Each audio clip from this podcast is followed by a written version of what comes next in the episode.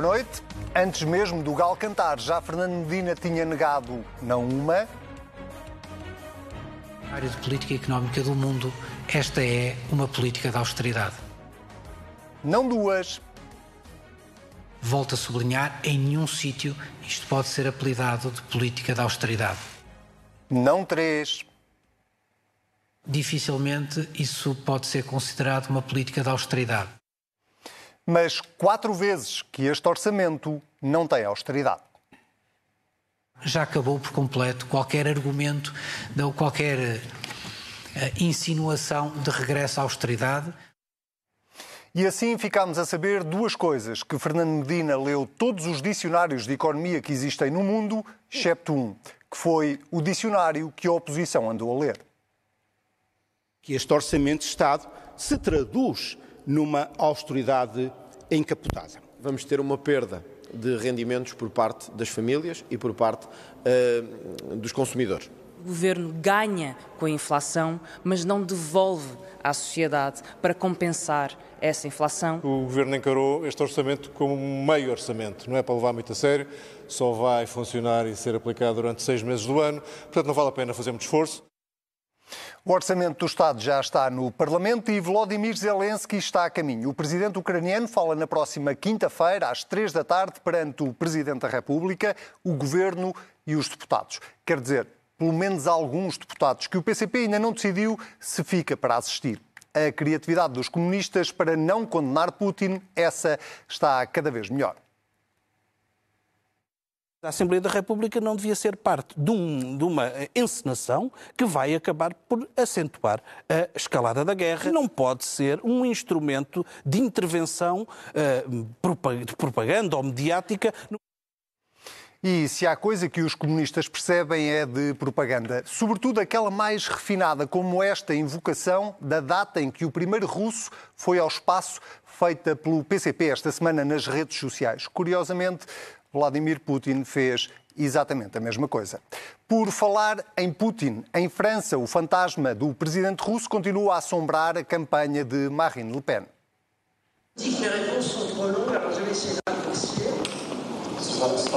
Bonjour, président. Spécial J'ai une question de la part de Vladimir Poutine. Il se demande pourquoi vous lui répondez plus. Vous lui manquez. Nada. O tudo ou nada é já daqui a uma semana. Emmanuel Macron ou Marine Le Pen vão ou não os franceses colocar a extrema-direita no poder pela primeira vez. Nós aqui somos o contrapoder com os suspeitos do costume, Maria João Vilés, Olá. Sérgio Sousa Pinto, Sebastião Bugalho, muito bem-vindos. Vamos começar pelo tema que marcou inevitavelmente a política nacional esta semana, que foi a apresentação do Orçamento do Estado pelo novo Ministro das Finanças, Fernando Medina, eh, com a pergunta que não será de um milhão de dólares, mas será de vários milhões de euros, Sebastião. Este é um orçamento com austeridade ou sem austeridade? É um orçamento com realidade. É um orçamento que está circunscrito às circunstâncias nacionais e internacionais que o país vive. Podemos pôr a roupagem de propaganda governamental ou a roupagem de retórica da oposição, que é um orçamento que faz aquilo que pode.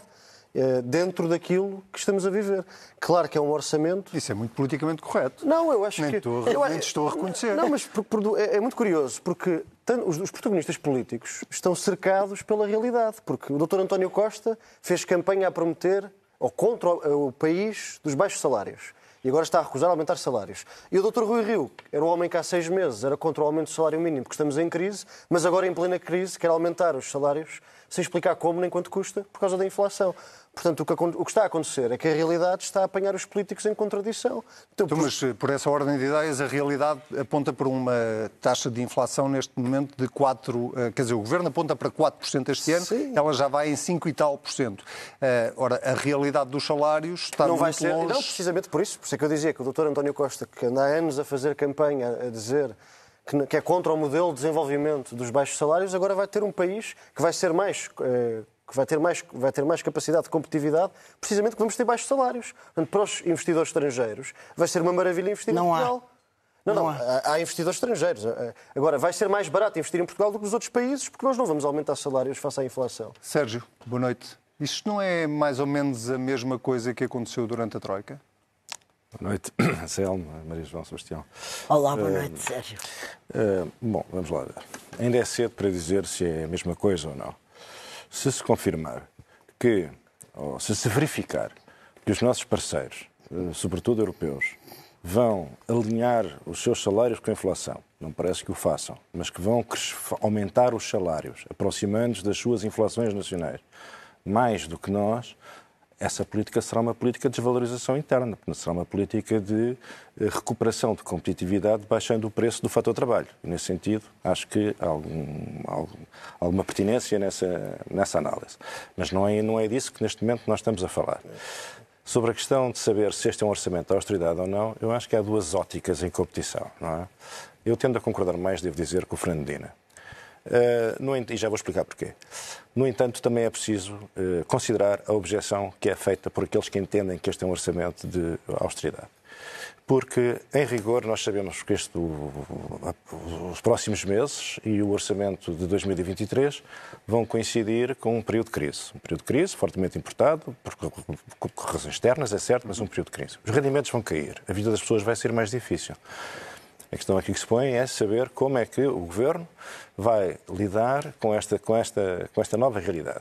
E o orçamento, desculpa interromper-te, o orçamento é o primeiro, a primeira e a maior das ferramentas que o Governo tem para fazer isso, certo? Sim, é Portanto, uma- olhando é uma- para este orçamento, Sim, é, sim mas, é, mas é evidente, é evidente que o orçamento... ponto- Deixa-me só terminar, para- para- porque eu acho que ajuda ao raciocínio. Uh, uh, olhando para este orçamento e para a política de rendimentos que lá está, uh, os funcionários públicos têm o aumento que já estava previsto antes da guerra, uh, os impostos uh, mexem o mesmo que mexiam antes da guerra. Portanto, olhando para esta política, para esta ferramenta, que conclusão é que tu tiras? Bom, olhando, seguindo essa linha de raciocínio, na ótica dos que entendem que este é um orçamento de austeridade, realmente vai haver uma deterioração da situação dos trabalhadores e das famílias e das empresas, isso não há dúvida, a menos que o Governo eh, subisse um bocadinho os salários ou pelo menos baixasse, os- atualizasse os escalões. eh, A taxa dos- de inflação.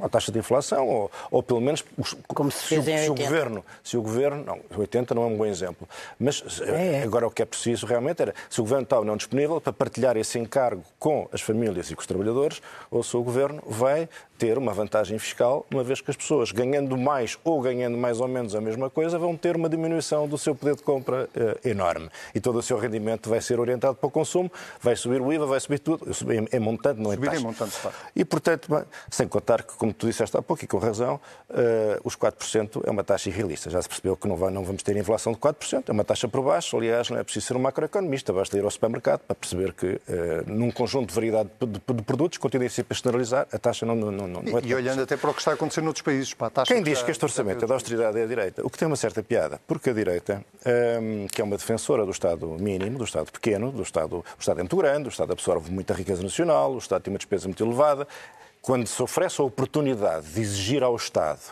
que aumente os apoios aos particulares, às famílias, às empresas, a mesma direita que era um Estado pequeno é maximalista nos apoios. Portanto, isto, é, isto é a direita portuguesa.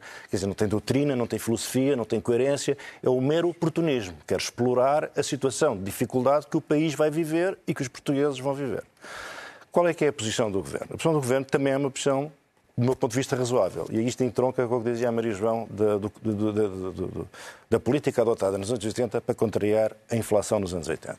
No- Nos anos 70 e no princípio dos anos 80, o que se fez foi, até porque o poder dos sindicatos era muito maior, foi praticamente indexar os salários Index- à inflação. Pronto, isso foi o que se fez. Então, e o que é e que é nós pouco? aprendemos? É Não, mas deixa-me dizer, deixa-me concluir. O que é que se verificou nessa experiência histórica? O que se verificou foi que se entrou numa espiral inflacionista. Nós hoje temos uma noção das razões pelas quais isso aconteceu.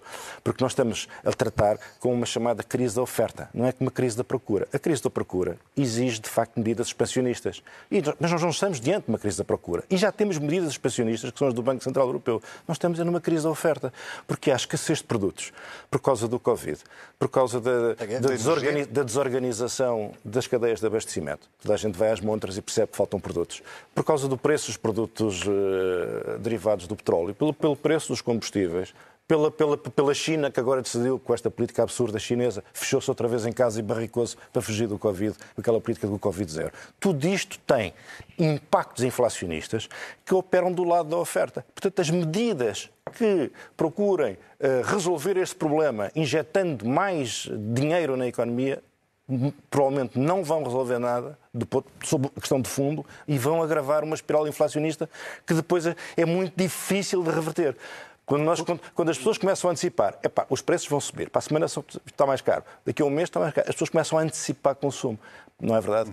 E essas decisões de antecipação, uma espécie de assambarcamento para, para, para- para- contrariar eh, eh, o risco da subida dos preços, tem um efeito de, eh, exponencial de agravamento da inflação.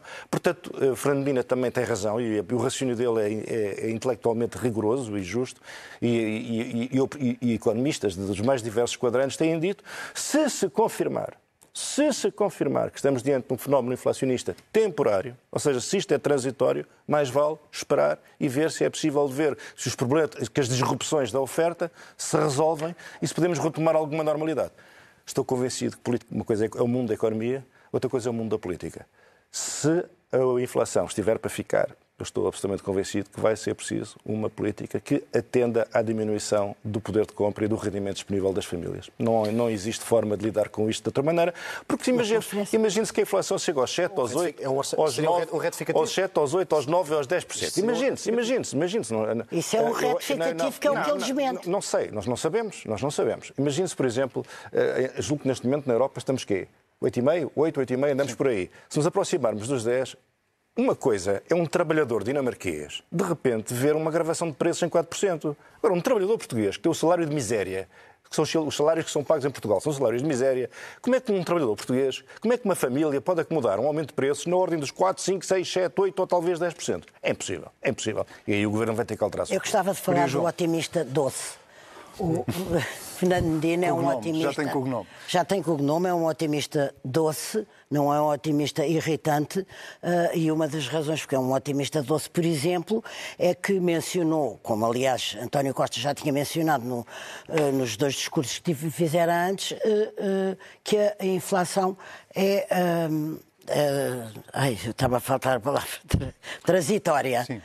E a prova que ele acha a sério que a inflação é transitória, quando aparentemente nada indica que ela seja, é que os apoios contemplados para famílias e, e- e- e pessoas que necessitem desses apoios, empresas, estão projetados até ao verão e não há neste momento, e já estamos a entrar em maio, não há neste momento nenhuma indicação de que isso possa ser prorrogado. Além disso, eu gostava de, de que a gente se pusesse um pouco de acordo sobre o que é que é a austeridade, porque eu lembro-me que António Costa de- de- afastou taxativamente esse cenário em 2015 e o ministro Mário Centeno deu-lhe outro nome. Foram as cativações que tocaram. Não houve obra pública, eh, não houve obra pública no parque escolar, nas estradas, nos hospitais, eh, no, no Serviço Nacional de Saúde, por causa das cativações. Isso foi uma austeridade brutal, porque agora o que é preciso fazer no Serviço Nacional de Saúde é tão mais pesado por não se ter eh, começado em 2015, por causa das cativações, que é preciso atender o que é, de que é que falamos quando. Mas deu para ter contas certas. Apesar de tudo, não é? Que era, não, não era exatamente o histórico do Partido Socialista não ser era, o partido mas das também, contas certas. também achei que o otimista doce foi um pouco eh, atrevido ou ousado eh, politicamente dizer eh, é uma medida de esquerda ou hoje vem há um As contas título- certas são de esquerda. As contas certas são de esquerda. Eu não sabia que uma pessoa que queira ter contas certas tem que ser de esquerda ou tem que ser de direita, tem que ser honrada e saber fazer as contas, não tem que ser de direita nem de esquerda.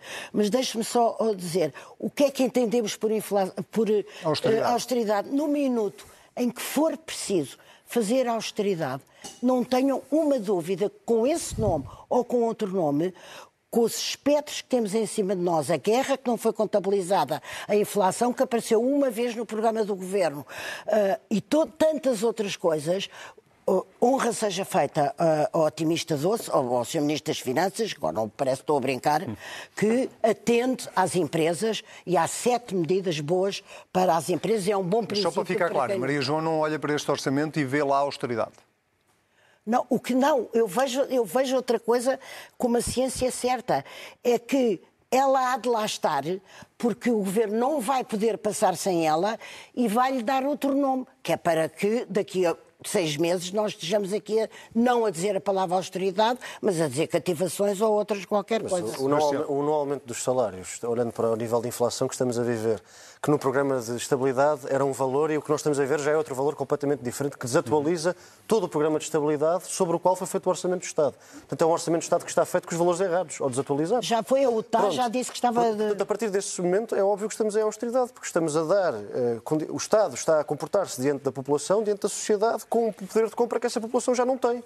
Portanto, logo, Mas logo, isso- logo mas- aí, ok, e mas- mantendo, a- e mantendo Mas a carga aumentar fiscal, essa política de rendimentos não, não, não correria o risco, como o Eu Sérgio não sei, lembrava, eu, eu, eu olho para, eu, eu, criarmos eu olho para um- alguns um ciclo de eu, inflação. eu, eu não sou economista, mas, mas leio-os. E eu ouço alguns economistas dizer que o grande perigo é se o aumento dos salários for superior ao nível de inflação. No nosso caso, nem seria metade. Não, não. Então, é, desculpa, é, é o que diz o investigador da Reserva Federal Norte-Americana de St. Louis, ouvido várias vezes neste canal, e acho que o disse ao público. E ele diz outra coisa, por acaso também é interessante, sobre os funcionários públicos, Hum. que ele diz que o perigo da espiral de inflação tem a ver com, por exemplo, com o aumento dos custos da produtividade, coisa que dificilmente acontece na função pública, a produtividade aumentar o custo.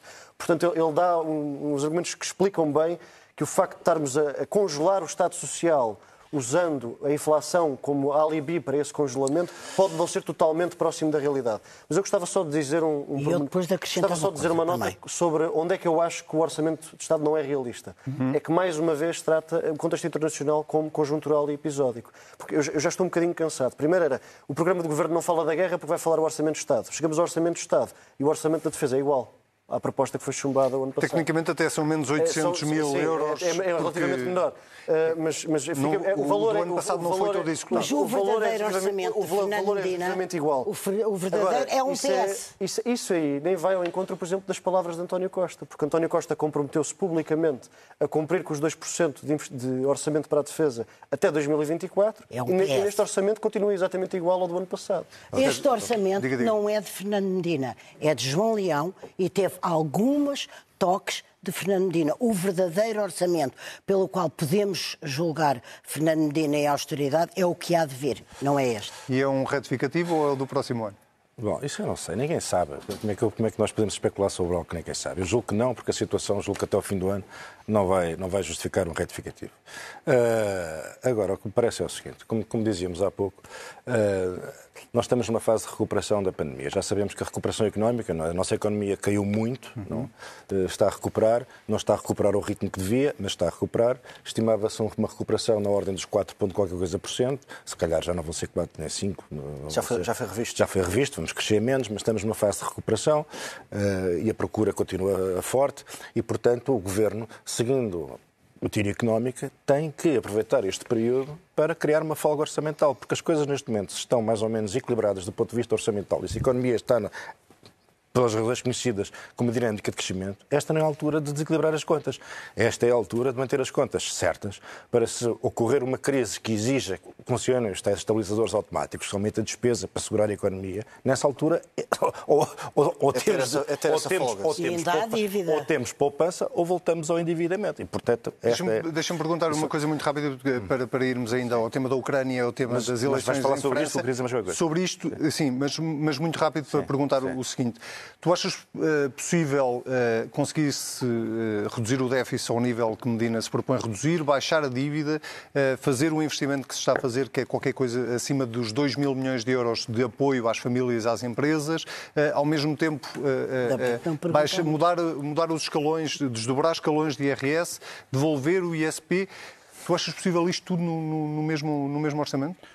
É, quer dizer, vamos ver. O Ainda a minha- bem que não me a minha, a minha posição sobre isso é muito simples. Eu acho que não é possível nada disso sem crescimento económico. E, portanto, nós vivemos Exatamente. aqui... se é para- Ninguém fala nós, nisso. Nós, nós vivemos aqui a, a ratar tostões é? e a redistribuir tostões. É?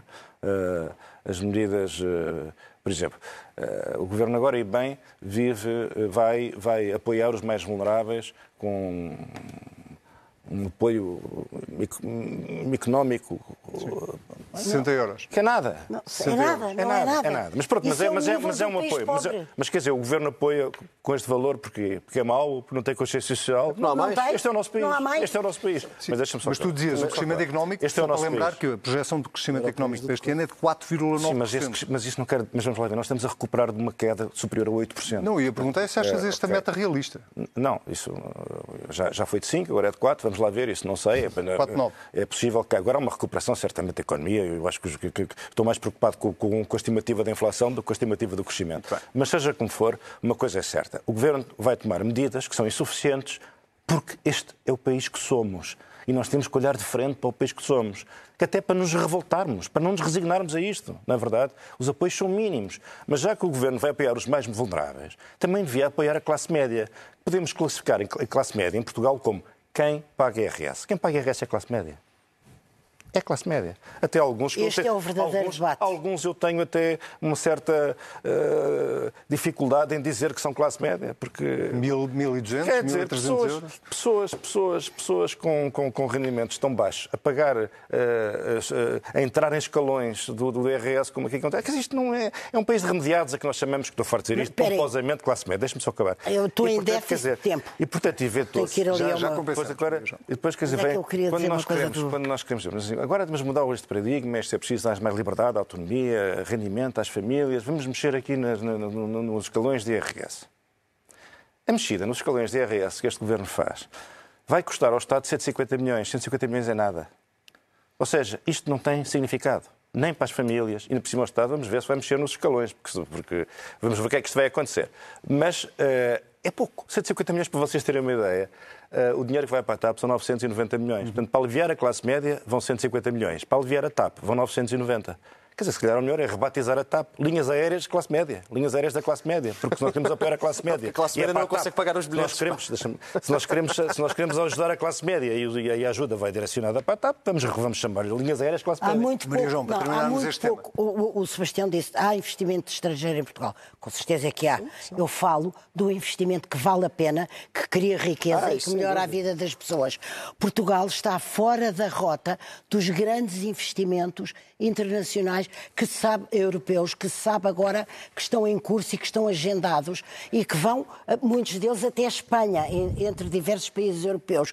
E isto é um sinal. Aquilo que o, que o Sérgio dizia, um aumento de 10 euros, eu não conheço, talvez, um, um sinal mais simultaneamente triste, patético e, e aflitivo e revelador de um país pobre, que é falar-se no púlpito de um Parlamento de um aumento de 10 euros. Enquanto não se criar riqueza, e este é o grande debate, este é o grande debate do orçamento, enquanto não se criar riqueza, nós não passamos de cepa torta Mas, Maria João, só alguma. para, só para ficar claro, eh, eu- o que eu estava a dizer é que se nós continuarmos um país em cujos salários, são, do ponto de vista dos decisores políticos, são imunes, à, são indiferentes à inflação, aquilo que os investidores estrangeiros pensam é então vamos investir ali porque é muito mais barato, porque os salários são muito mais baixos do que no resto da Europa. Portanto, fica mais barato ter uma fábrica aqui porque os nossos trabalhadores vão estar a ganhar exato. miseravelmente porque a inflação vai devorar os salários chega este debate aqui do Sebastião e da Maria Sim, mas temos que avançar. Ok, muito rapidamente. Uh, o que é Com mais- quem não está de acordo? O que, não, eu, eu, eu, eu- eu chamo a atenção que tem sido um objetivo nacional, tanto de- dos governos de centro-esquerda como de centro-direita, eh, acabar com o modelo de uma economia assente em baixos salários. baixos salários, Mas a justamente. verdade é que quando é preciso uma solução, a solução se- é sempre arranjar maneira de, de reduzir o custo do fator trabalho. Quer dizer, parece que não há Aumenta a dívida e pede-se mais exemplo, dinheiro. não, não, é- não aumenta a dívida. Aumenta porque se pede dinheiro emprestado. É, é diminui-se de- o poder aquisitivo de uma maneira ou de outra, eh, com contenção salarial dos trabalhadores, para manter a economia competitiva, porque o seu grande argumento continua a ser os salários baixos. Esse é que é o grande paradigma que a gente E tem. a inflação está- vai ajudar a manter Mas, isso. e, e, A portanto, inflação vai perpetuar esse Está problema. bem, mas vamos, eh, Vamos avançar. Vamos agora nós avançar vamos, para nós vamos entrar Sérgio, num- conclui, por favor. só para acabar num minuto. Nós vamos acabar. Eu acho que o mundo agora vai entrar num processo de uma certa desglobalização, não é? Já falámos disso Claro, aqui. claro. Eu acho que eh, há uma série de indústrias que vão voltar a ser feitas, eh, vão voltar a instalar-se no continente europeu. Eh, isto vai ter efeito, já falamos sobre isso, não vamos repetir. Agora, se esse, se esse fenómeno ocorrer, eu estou convencido que vai ocorrer, nós temos que estar numa posição competitiva para disputar a instalação dessas, dessas, dessas, dessas empresas, não é verdade? E, portanto, é preciso medidas também na área do IRC que não pode ser só os salários miseráveis do trabalho. Pois é isso. o que é preciso. E, e, e o Esse- problema esse é que do é o problema. trabalho, Esse é que é participar... o problema. É que o fator atrativo não é os impostos serem baixos para as empresas virem para cá. é os Medina- salários serem baixos Medina- para eles não pagarem aos trabalhadores. E Medina, Esse já é que é o agora para problema. concluirmos isso, deu, deu alguns sinais na conferência de imprensa de que o IRC pode ser uma das próximas eh, prioridades deste governo. Meus senhores, a Europa está eh, numa situação de eh, grande mudança. Vamos para o quem vota contra, quem vota a favor e quem se abstém desta semana. A mudança não é apenas eh, eh, e só a que está a acontecer na Ucrânia, é toda a consequência que esta guerra está a ter. Do ponto de vista económico, já falámos aqui um bocadinho sobre isso, sobretudo na política interna, mas também do ponto de vista geopolítico, e isto tudo ao mesmo tempo, Maria João, desta vez começa por si, ao mesmo tempo que em França eh, temos uma segunda volta das presidenciais, onde a extrema-direita nunca esteve tão perto de as poder vencer. Eu acho que ainda antes disso há uma questão gravíssima que precede a eleição presidencial, que é a crise das instituições em França, dos partidos, mas sobretudo a crise da França. A França está a atravessar uma crise, como nenhum de nós aqui se lembra, e temos todos gerações diferentes. Ah, é preciso pensar que ah, nunca os extremos populi- radicais populistas, como é o caso da, Marine Le Pen e de Jean-Luc Mélenchon, que agregam entre eles quase metade mais. do É- é eleitorado. mais de metade. É mais de metade do eleitorado francês. Ora, antes de, de- de nós nos amargurarmos aqui com a possibilidade real de, de- de Marine Le Pen vir a ganhar as eleições, espero bem em Deus que não, mas provável. Não vou dizer que não possa ganhar, porque há eleitorado de, Mélenchon que não quer e que vai votar eh, Macron, há sim, há eleitorado, aqueles jo- jogos do costume. Neste Mas momento estimava-se, dizer- não tenho os números exatos, mas estimava-se que a maior parte do eleitorado de Mélenchon ia para Macron, mas ainda havia uma fatia de 20 não, e tal não, por não, cent. mas há uma grande 23%, fatia. salvo erro, que admitia que- votar Le Pen. O que interessa é que antes de saber quem ganha, se é, se é Macron, se é Le Pen, nós, nós temos uma França onde a, Quinta República e as instituições da Quinta República foram Mas pulverizadas. isso, mas isso já vem de trás, a eleição de Macron já, já, Já, já tem fez, razão. Já a eleição fez, de Macron já, fez, já teve esse já efeito. fe- da primeira já fez, porque Macron deu-se a um luxo inacreditável, que é não sentir a necessidade de Ser se apoiado. impopular, não, de ser de esquerda ou de direita, é um ascético. Fez um grande, eh, conseguiu um prodígio, foi num ano fazer o, o ju- um partido e ser posto no Eliseu. Vinha da banca, como fez notar um político socialista francês, enquanto que ele vinha de vender jornais, ou não sei de quê, jornais partidários Uhum. numa esquina de uma rua. Ah, não tenho nada contra os bancos, o que eu tenho é contra um político que conseguiu pulverizar as instituições e que neste momento, não foi só culpa dele, evidentemente, é culpa dos tremendos desníveis que há na sociedade francesa, que são desníveis absolutamente horríveis, é culpa dos que ficam para os lados e para trás e não são esquecíveis, é culpa do cima e do baixo, das elites arrogantes francesas. Portanto, não faz um bom balanço do, do mandato de Macron.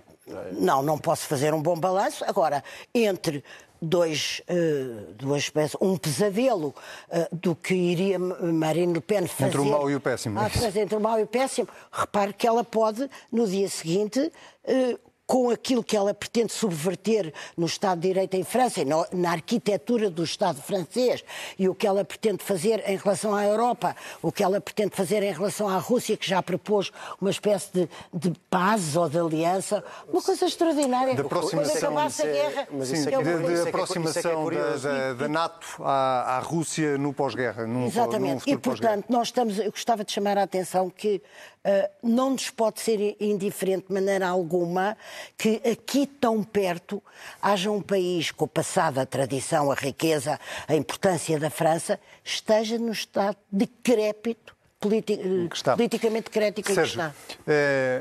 Não te vou pedir prognósticos, porque esses só se fazem depois da- das eleições, mas pergunto se, se a França que nós estamos a ver eh, hoje e que conhecemos hoje pode mudar definitivamente daqui a uma semana se Le Pen vencer estas eleições. E se a Europa com ela. Ela já mudou, ela já mudou. Bom, eh, se a senhora Le Pen vencer as eleições, muda a França e mudamos nós, porque toda a Europa vai sofrer os eu impactos, disse, a Europa com ela. efeitos, os efeitos dessa, dessa, dessa vitória.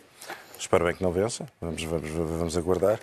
Em Espanha, em França, o que aconteceu, eh, a França acho que antecipou um fenómeno que tem vindo a ocorrer em outros países, eh, que é eh, a decadência dos partidos tradicionais, que a dada altura se vão, se vão, se vão assemelhando. Há diferenças de cultura, de história, uh, ético-afetivas em relação às suas referências e tal. Mas depois, no que toca às políticas, as políticas vai tudo dar ao mesmo. Aquela presença do François Hollande foi um desastre, foi a demonstração da, da impotência da, da, França se reformar ou fazer alguma coisa, seja em que direção fosse. O Partido Socialista Francês nunca mais se levantou. Nunca mais se levantou, nunca, nunca, mais. nunca mais se levantou, isso que provavelmente nunca mais se vai levantar. E, portanto, e agora, é uh, e, agora e depois apareceu, quer dizer, portanto, esta ideia de que há uma espécie de partidos do sistema, chamemos-lhe assim, por comodidade de linguagem, que são incapazes de mudar uh, fundamentalmente a realidade, uma realidade que as pessoas estão saturadas, não é? Uh, e, e, depois aparece, de onde é que aparece uma alternativa? Podia ter vindo da extrema-esquerda, podia ter vindo do comunismo, mas o comunismo é uma coisa anacrónica, não é? Só temos nós cá, parece um museu, mas uh, o, o, lá já não há, e portanto, e depois aparece uma, havia uma tradição, havia uma tradição de extrema-direita, uma tradição de Le Pen, uma grande tradição de extrema-direita em França, que é muito antiga e tal, tal, tal, tal. Bom, e portanto a alternativa estava ali, a alternativa para os deserdados, para os, para os, para os maltratados, e o os não é um radicalista. para os, para os, para os perdedores, para os perdedores do, da globalização. E então o debate agora está a estruturar-se entre os globalistas e os antiglobalistas, não é verdade? Uhum. E é aí que entra o Melanchon. O Melanchon, assim, de esquerda, é antiglobalista. Não, eu estou a Mas o falar, Melanchon- de, o Melanchon, eu estou a falar da vitória de populismos radicais. Um é à, é à direita, outro é à esquerda. Isso é que é perigoso. Mas isso, mas isso eh, entronca um bocadinho na, na pergunta que eu ia fazer eh, eh, aos Diga, três e que é esta. Quando nós chegamos a uma fase em que um, um candidato de extrema, eh, considerado de extrema esquerda, eh, Melanchon é assim um híbrido tipicamente francês. Não, mas é um o mais- radical, é um vamos- vamos populista pôr- é o mais, radical. mais próximo, de, de- de- mais à esquerda que, que estava nestas eleições, que de repente eh, tem o eleitorado que tanto pode votar Macron como pode votar Le Pen. É- é- são eles que vão A fazer a questão eleição. é do é- globalismo. A questão é o do globalismo. Isto é uma As- coisa que as, pessoas querem não proteção. faz sentido, não é? As pessoas estão fartas que os políticos lhes digam assim. Para sobrevivermos num ambiente de concorrência internacional, temos que fazer sacrifícios. Até o grande sacerdote Macron veio aqui há poucas semanas atrás dizer vai ser preciso trabalhar mais e ganhar menos. Quer dizer, os franceses já não, já não, já não, já não é possível, não é? E, portanto, há um discurso... Há um discurso Nem quase ninguém. há um- e ninguém, ninguém.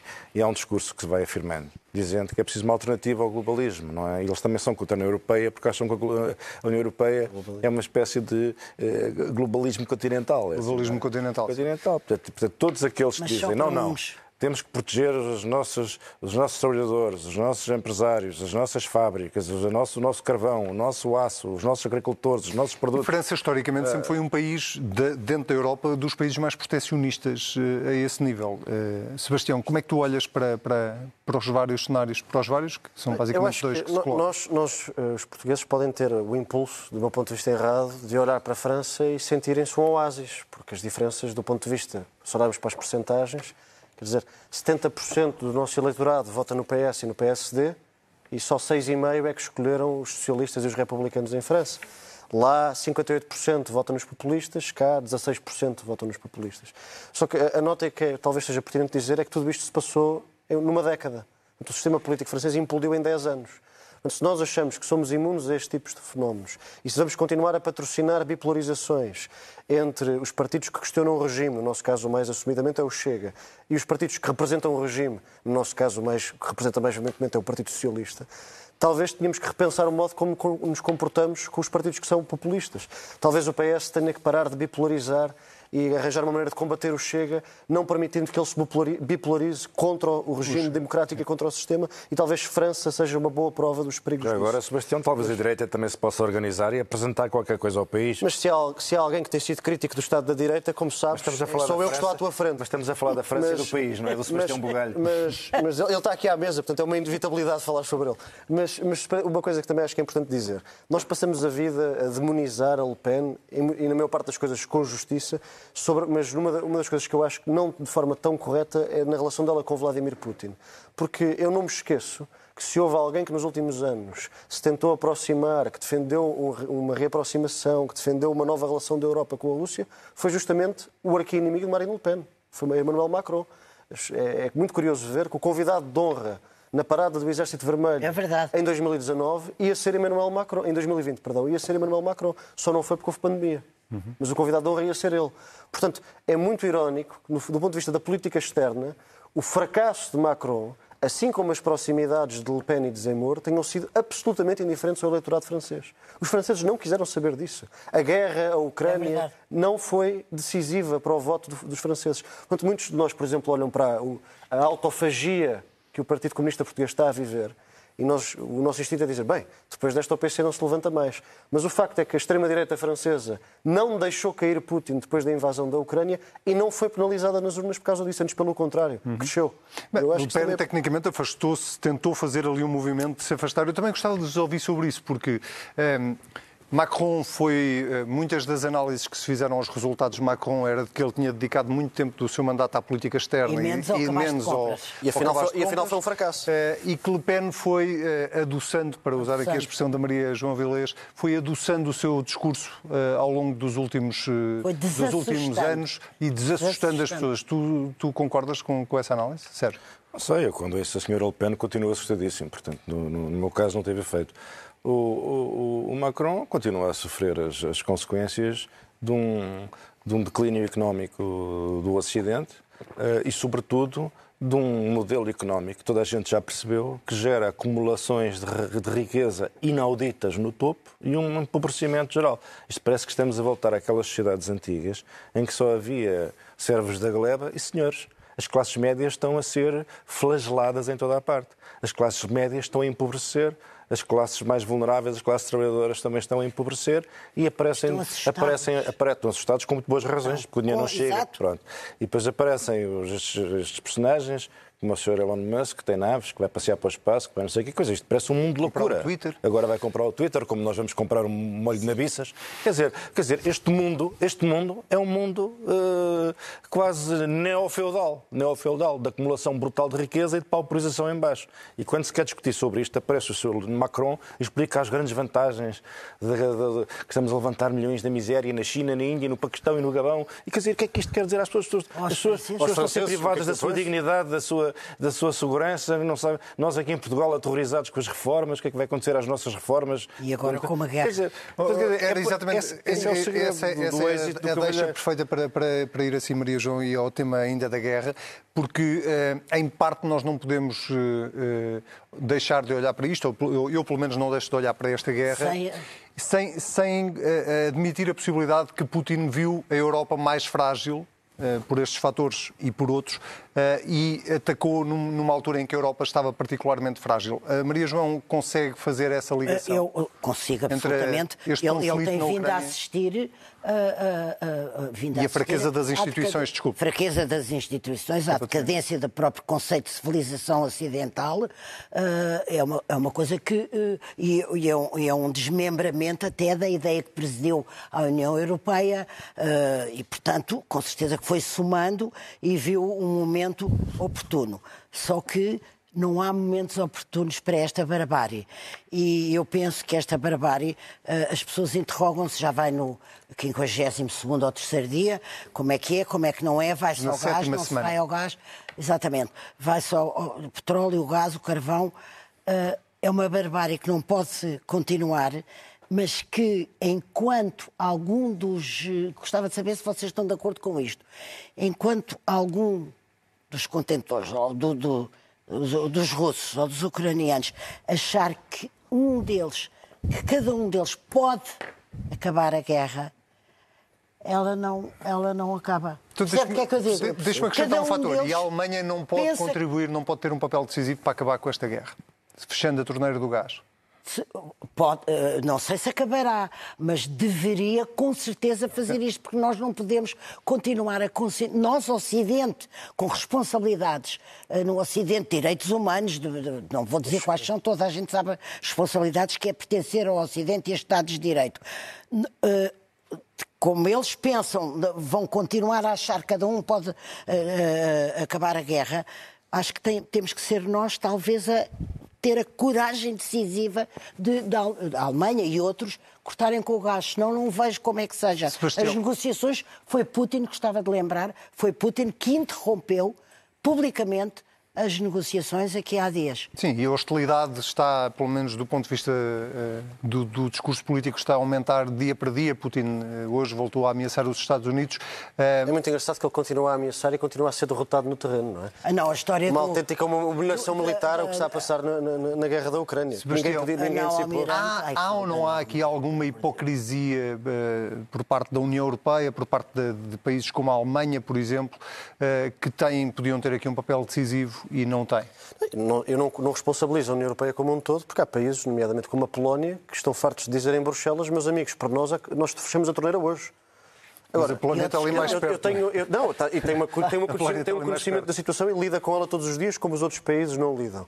E, tem, e inclusivamente, tem, tem feito avisos premonitórios que, infelizmente, não foram ouvidos como deviam. Mas eu, eu, tenho uma posição um bocadinho crítica e, espero que não excessivamente crítica em relação à Alemanha, porque eu começo a estar um bocadinho cansado de ver o destino europeu nas mãos de um país que claramente não está à altura de ter o destino da Europa nas suas mãos.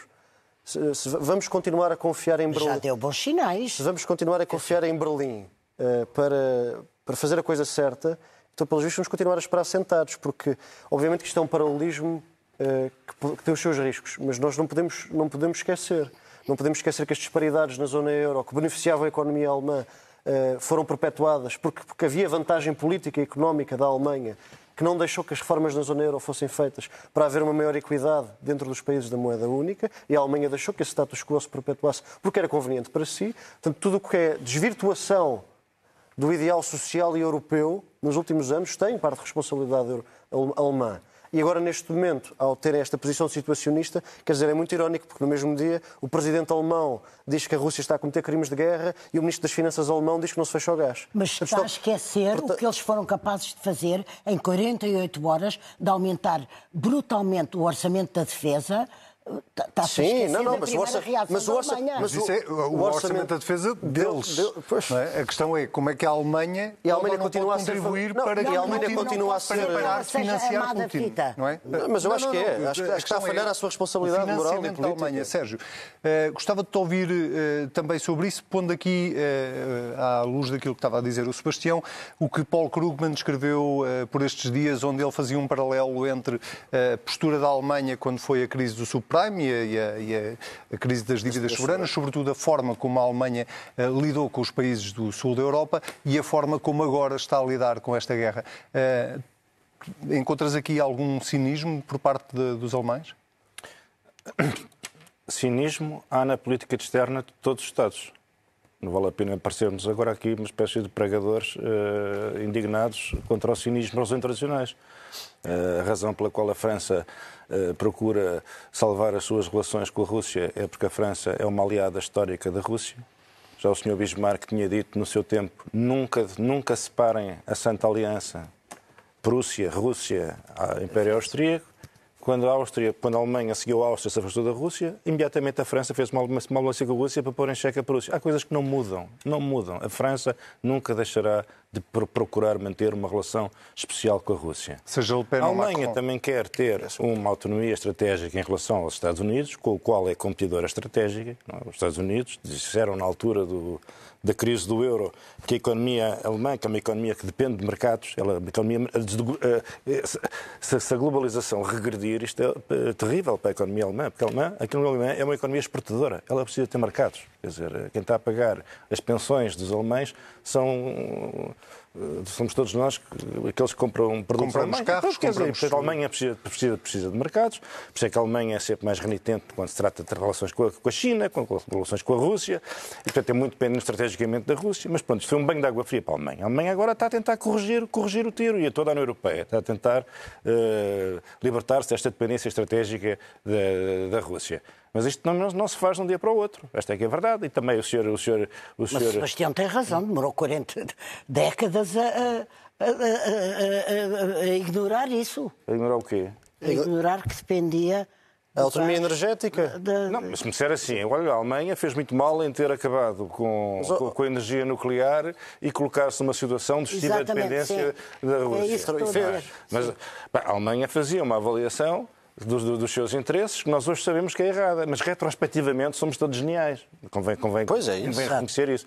E, portanto, agora a União Europeia e a Alemanha também estão a procurar diversificar as fontes de, de abastecimento para acabar com esta, com esta coisa da importação. Porque não é possível. As sanções que nós estamos a aplicar económicas à Rússia são muito pouco significativas enquanto mantivermos o financiamento dos, dos Do hidrocarbonetos e do gás. Não é possível. Não é. A conta, a conta que se fazia esta semana era qualquer coisa como desde que começou a guerra, a, a Alemanha, a Rússia já vendeu 35 mil milhões de, de euros de gás eh, Eh, são e, 700 e o apoio da. União Europeia Era- era- à Ucrânia era- militar foi de mil milhões. Eram 40 vezes mais. 40 vezes. É, isto diz tudo e, não é, a e- a própria Ucrânia continua a receber da Rússia eh, a parte que lhe compete pelo gás que transita pelo seu território, pelo, pelo chamado... o- É o gás- é um gasoduto que passa o, na- o, na o, Ucrânia, gasoduto Brotherhood que passa pela Ucrânia também continua a render ao, Só para ver se eu percebo o teu raciocínio. Tu achas que a Alemanha não cortou ainda a torneira do gás, não porque não queira, mas porque não pode? Não pode, não pode.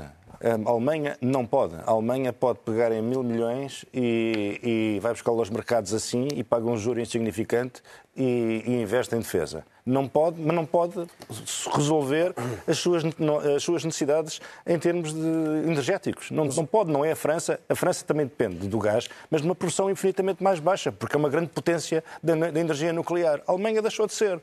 E, portanto, esta é que é a tragédia em que- em que nós- nós estamos. eu- eu- eu concordo- explicou eu- o contrário disso num artigo muito interessante o que é que explicou? Expresso há, há um tempo. Eu, eu concordo, eu, eu só mesmo para dizer temos isso, cinco minutos para acho- fechar. que Acho que é uma questão que, é- que pode ser interessante, que é, o Sérgio tem razão, retrospectivamente somos todos geniais. Portanto, claro que é fácil dizer que a política externa europeia de dependência energética da Rússia nos últimos 10 anos foi um erro. Mas o problema é que foi um erro com vários sinais de que era um erro. A anexação da Crimeia, a queda de um avião com 298 passageiros. Toda a gente o, olhou para o lado. O atentado químico em Salisbury contra Sergei Skripal. Portanto, não foi por falta de aviso que não fomos contemporaneamente geniais. Mas há uma questão que é interessante, que é até que ponto é que nós podemos dizer que é realismo e pragmatismo continuar com economias dependentes de superpotências revisionistas? E aí não é só a Rússia, a China também é. Será que a China é um parceiro económico fiável? Será que as ambições estratégicas da China não acabarão por ser incompatíveis com a nossa economia, com a nossa democracia e com o, e com o sistema europeu, como a Rússia já se mostrou incompatível? Nós também já fomos os melhores como amigos da Venezuela, não é? É que também já fomos retrospectiva- retrospectivamente geniais em relação à Rússia. Se calhar convinha não sermos retrospectivamente estúpidos em relação à China. Meus senhores, vamos recapitular. O voto contra do Sebastião esta semana vai para Emmanuel Macron, certo? Certo, devido àquilo que falámos aqui, política- o falhanço da política externa dele e o facto de, ironicamente, não ser assim tão diferente de Marine Le Pen no que toca à aproximação a Putin. A Maria João Avilés dá o seu voto a quem esta semana? De confiança do. Não é de confiança. Voto contra, a favor ou da abstenção? Sobre a guerra na Ucrânia, sobre as eleições em França. sobre as eleições em França, dou o meu voto contra aos populismos. Não, a sério, à, à- à- pulverização da Quinta República e, ao- e à vitória dos, dos partidos populistas radicais. Muito bem. E o Sérgio anunciou que esta semana se abstinha nestes, nestes assuntos. Vamos eh, ao último eh, tema desta semana: a moção de censura ou moção de confiança? Vamos começar pelo Sebastião Bugalho, que esta semana quer apresentar uma moção de. De censura, de censura. Ok. Eu sei que ele está de saída, mas eu tenho que aproveitar enquanto ele ainda cá está, que é para o poder censurar em peso. somos três. que é o Dr. Rui Rio. Ah, ele está- fez uma coisa extraordinária, que foi, ele, no noite das eleições, deu a entender que se ia demitir. Quando um jornalista lhe perguntou se era mesmo uma demissão, destratou o jornalista em alemão, o que é de uma elegância política inacreditável. E depois, 24 horas depois, nós tivemos aqui no estúdio da CNN um dos seus primeiros vice-presidentes a assumir que a direção estava de saída e que ia haver um congresso antecipado. Mas, entretanto, Rui Rio comportou-se como se nada disso tivesse acontecido. Como se ele não tivesse dito que estava de saída, como se os seus vice-presidentes não tivessem dito que estava de saída. E aconteceu algo nas nomeações para o Parlamento que eu creio que, de cer- de certo modo, é é um, um momento-chave desse comportamento do Rui Rio. Que é, nós vamos ver a direção do líder do PSD e vamos ver as indicações do PSD para o Parlamento.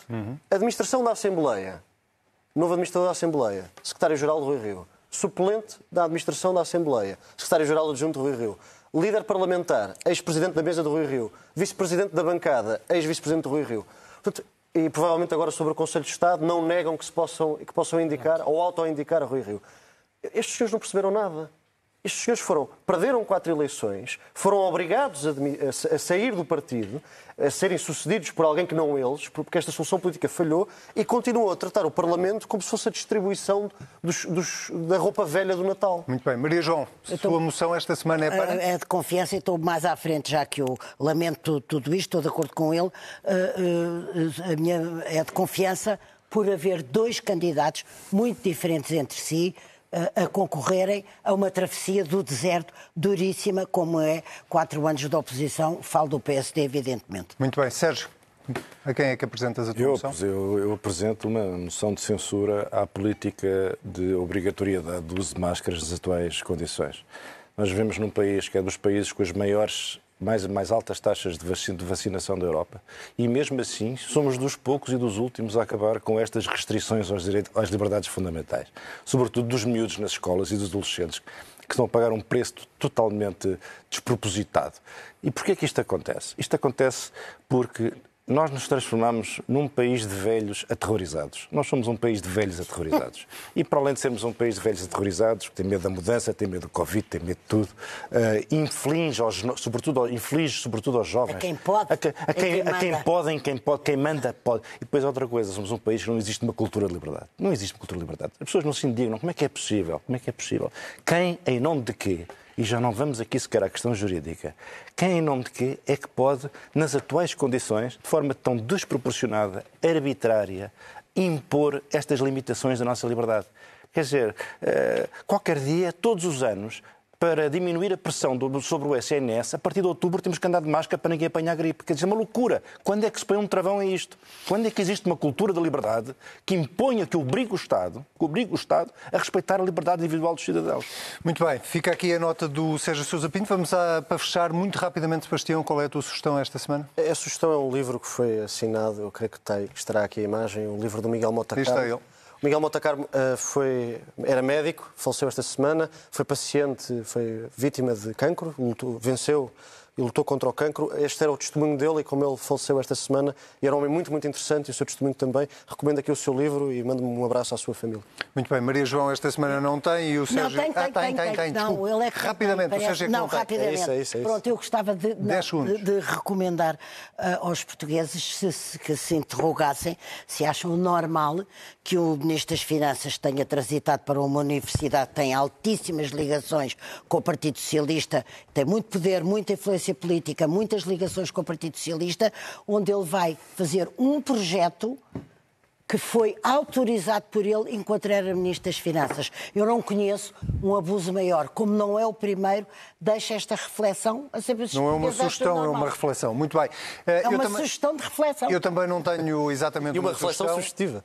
Não tenho exatamente uma sugestão, mas antes uma invocação para fazer. Esta sexta-feira perdemos Eunice Munhoz, um dos nomes maiores do teatro e da televisão portuguesa, uma das pessoas que mais contribuiu para a nossa cultura, tantas vezes maltratada pelo poder político. Eunice Munhoz morreu aos 93 anos. Meus senhores, Maria João Vilés, Sérgio Sousa Pinto, Boa Sebastião Páscoa Bugalho, e boa uma Páscoa. boa Páscoa para vocês. Nós estamos de volta daqui a uma semana. Ponto final neste Contrapoder. Já sabe que pode rever o programa sempre que quiser em cnnportugal.pt. Nós estamos de volta para a semana. Desejamos a todos uma boa Páscoa.